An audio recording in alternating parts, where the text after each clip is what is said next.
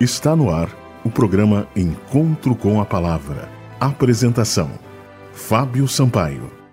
Bom dia, amigos da Rádio Germânia. Este é o programa Encontro com a Palavra. Daniel, um livro para os dias de hoje. Nesta semana estamos analisando o capítulo 8 de Daniel. Portanto, mantenha sua Bíblia aberta neste capítulo. No programa de ontem vimos dois novos animais entrando em cena. E esses animais proféticos representam os reinos da Medo-Pérsia e da Grécia. O carneiro com dois chifres é uma representação do Império Medo-Persa e o bode peludo é uma representação do Império Grego. Portanto, um resumo do quadro profético que vimos até o presente momento no livro de Daniel. Daniel 2 apresenta diante de nós o desfile, erguimento e queda das nações, atingindo o clímax quando Jesus, a pedra sobrenatural, estabelece o seu reino de glória. O capítulo 7 conduz-nos através das cenas políticas, pela segunda vez adicionando a trágica experiência da igreja cristã medieval.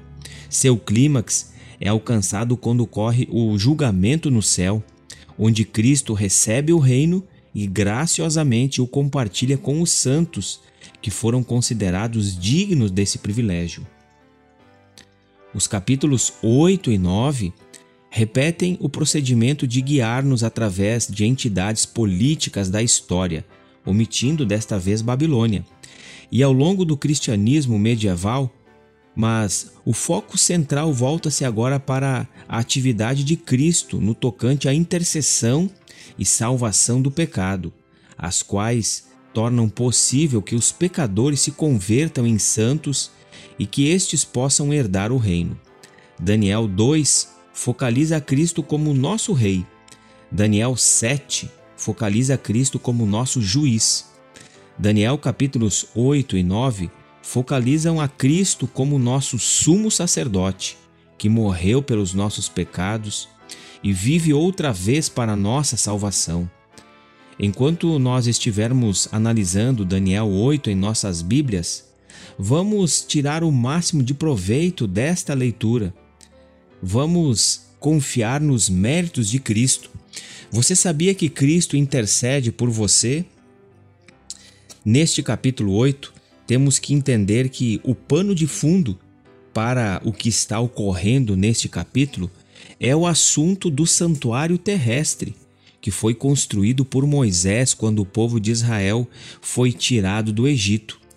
Uma vez ao ano, no dia da expiação, esses dois animais, o carneiro e o bode, participavam do ritual de perdão e purificação do povo de Deus.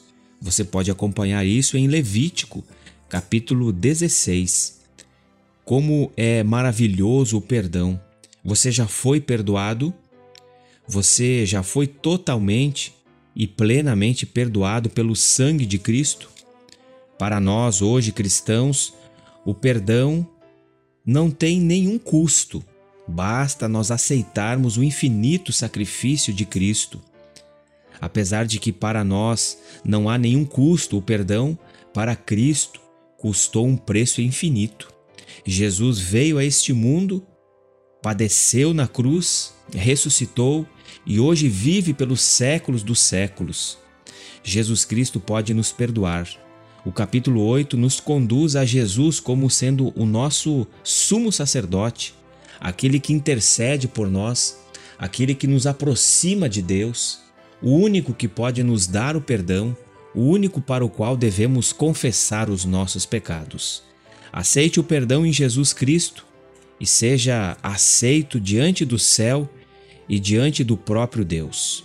Este foi o programa Encontro com a Palavra de hoje. Mande uma mensagem para nós para que possamos lhe remeter mensagens de esperança. Anote o nosso número: 519 8256 2108. Até o próximo programa e que Deus abençoe a todos. Você ouviu o programa Encontro com a Palavra uma mensagem de esperança para você e sua família.